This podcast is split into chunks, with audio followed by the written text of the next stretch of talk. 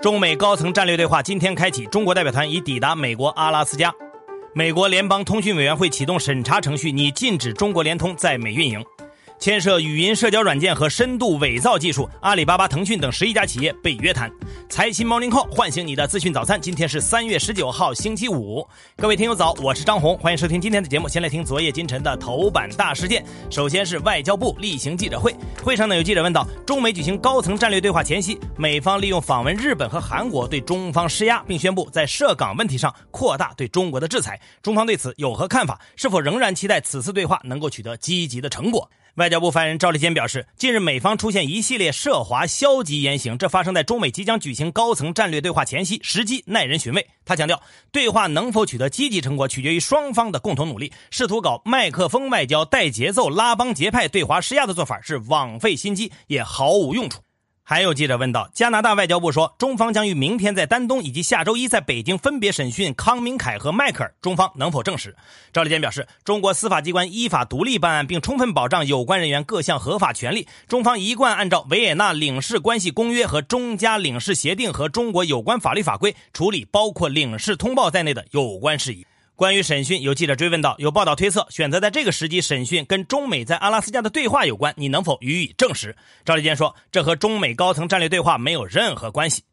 接下来，我们就来说说中美高层战略对话。当地时间十八号凌晨，应美方邀请，由中共中央政治局委员、中央外事工作委员会办公室主任杨洁篪、国务委员兼外长王毅率领的即将参加中美高层战略对话的中方代表团成员抵达美国阿拉斯加。对话呢，将在当地时间十八号、十九号两天内共举行三场会议。美方参加对话的代表是美国国务卿布林肯以及总统国家安全事务助理沙利文。这是中美元首除夕通话后的首次高层接触，也是美国新政府执政以来中美首次面对面。会晤。下面来关注国内的财政收入。财政部昨天公布的数据显示，今年一月到二月，财政收入同比增长百分之十八点七，增速较去年全年大幅回升二十二点六个百分点，跟二零一九年同期相比，增速也达到百分之七，已经超出疫情前增长的水平。财政部称，财政收入恢复性增长主要是受经济持续稳定恢复和去年同期收入基数较低的影响。其中呢，税收收入增长百分之十八点九，非税收入增长百分之十六点八，增值税、企业所得税、消费税等主要税种大多呈现。两位数增长，车辆购置税及印花税增长尤其突出，都在百分之五十以上。政府性基金预算方面，国有土地使用权出让收入同比增速高达百分之六十七点一。接下来关注上交所退市细则。为了衔接退市新规呢，上交所昨天修订发布了有关上交所主板股票上市和终止上市的审核实施细则。此前发布的退市新规取消了主板股票暂停上市和恢复上市环节，所以这次的实施细则从四个方面进行了修订，分别是完善上市委员会审核事项，明确实际参加审核的委员人数，上交所暂停审核规则和修改规则名称。细则已经从昨天开始实施，只适用于生效后开展相关业务的公司。下面来说说在美国受到压制的中国运营商。当地时间十七号，美国联邦通讯委员会，也就是 FCC 发布声明称，已经在当天启动审查程序，将决定是否撤销中国联通、太平洋网络及其全资子公司 ComNet 在美国提供国内洲际和国际电信服务的授权。FCC 称，这几家公司的间接和最终控制人为中国政府。上述程序旨在保护国家电信基础设施免受潜在的安全威胁。在 Clubhouse 大火之后，相关的监管也在跟进。最近，针对语音社交软件和涉及深度伪造技术应用的监管正在持续的加码。所谓的深度伪造是一种人工智能技术，像 AI 换脸、语音模拟、人脸合成、视频生成等，都属于它的应用。国家互联网信息办公室、公安部近日针对近期没有履行安全评估程序的语音社交软件和涉及深度伪造技术的应用，开展指导约谈工作。阿里巴巴、腾讯、字节跳动、喜马拉雅、快手等十一家企业被各地网信部门、公安机关依法约谈。被约谈的十一家企业都涉及内容输出，并具有舆论属性和社会动员能力。对此呢，有专家表示，如果这些平台上用户的身份被伪造，会对平台的内容审核管控造成威胁，也不利于净化网络环境。不发表论文也能毕业吗？清华大学开了个头。清华大学呢，昨天公布新规定，破除了硕士生学位评定中的唯论文倾向，明确提出不把发表学术论文作为申请学位论文答辩或者申请学位的前置条件。接下来来看疫情，国内又有了本土病例。昨天呢，西安确诊了一例新冠本土病例，是西安市第八医院隔离区的一名。检验师这家医院呢，也是省市两级新冠肺炎患者定点收治医院。好，接下来关注今天的财新说法规如何做清理。云南省人大常委会法制工作委员会副主任田成友认为，一部法规颁布实施后出现了不适应现象，就需要进行清理。近年来，国家开展的生态文明、产权保护等各方面的法规清理工作，都存在运动式清理的特点，仅仅是为了完成国家布置的清理任务。他建议要明确清理主体，从源头上保证清理的实际效果；要明确清理标准，建立合法、合理、可行、协调、技术兼备的清理原则；要建立定期循环的清理机制，使立法评估与清理体系化、规模化；要落实相关责任，及时处理过程中的疏漏或缺失错误；要切实与立法规划相衔接，形成具体的书面报告，提供有效参考。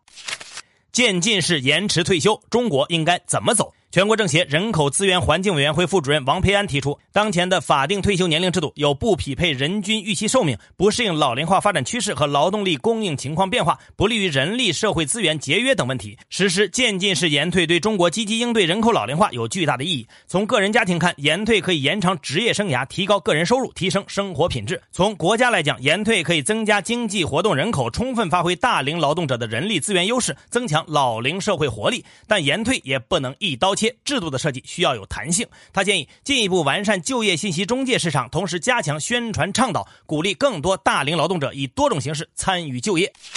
这些年，中国居民的财富在哪里？中国首席经济学家论坛研究院副院长林采宜认为，首先，随着中国城镇化率快速提高，长期流动性过剩，大量超发货币流入土地市场，房价逐年升高。同时，资本跨境流动的管制和金融市场不成熟，导致了居民的资产配置过度依赖不动产，房地产在居民资产中价值占比持续超配。其次，人口老龄化使金融资产的配置需求快速扩张，资本市场制度改革和开放提速，使资本双向流动更加便利，投资工具和产品日益丰富。私人部门对外证券投资路径不断增多，这些都促进了中国居民对金融资产的配置加码。最后，随着宏观经济增速放缓和人口老龄化程度加深，整个社会的投资风险偏好下降，金融资产配置会向股票及理财产品倾斜。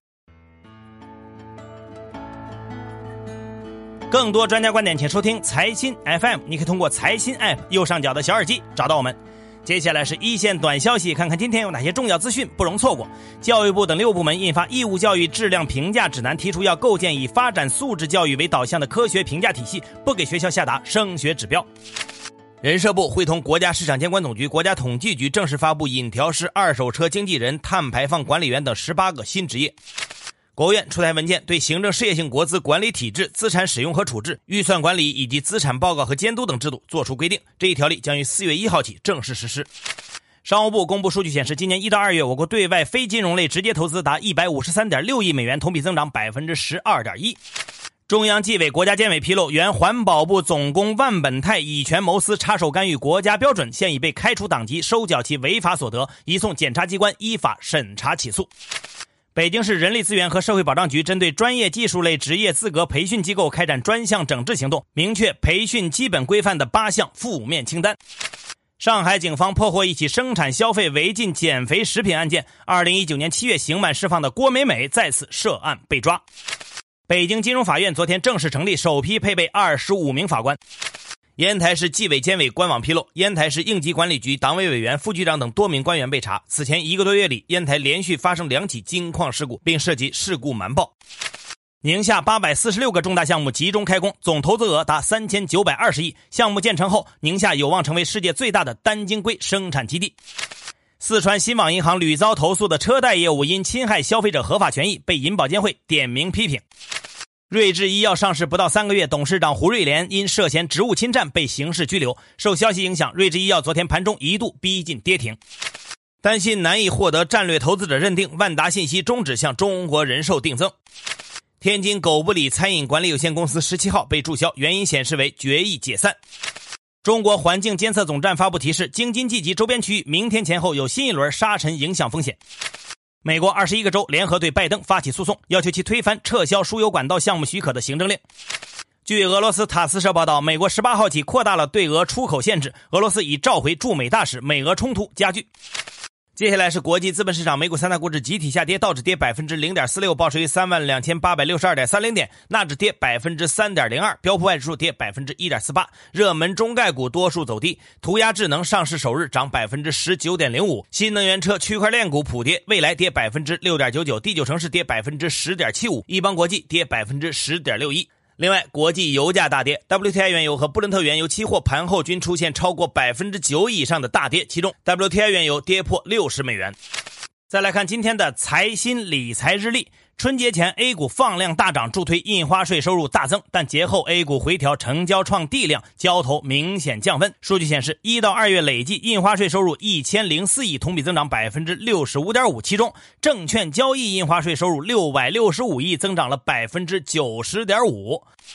最后呢，仍然是我们的互动时间。今天我们的话题是：清华规定申请硕士学位不必发表期刊论文。各位听友，你怎么看呢？你觉得硕士不发表论文？应该毕业吗？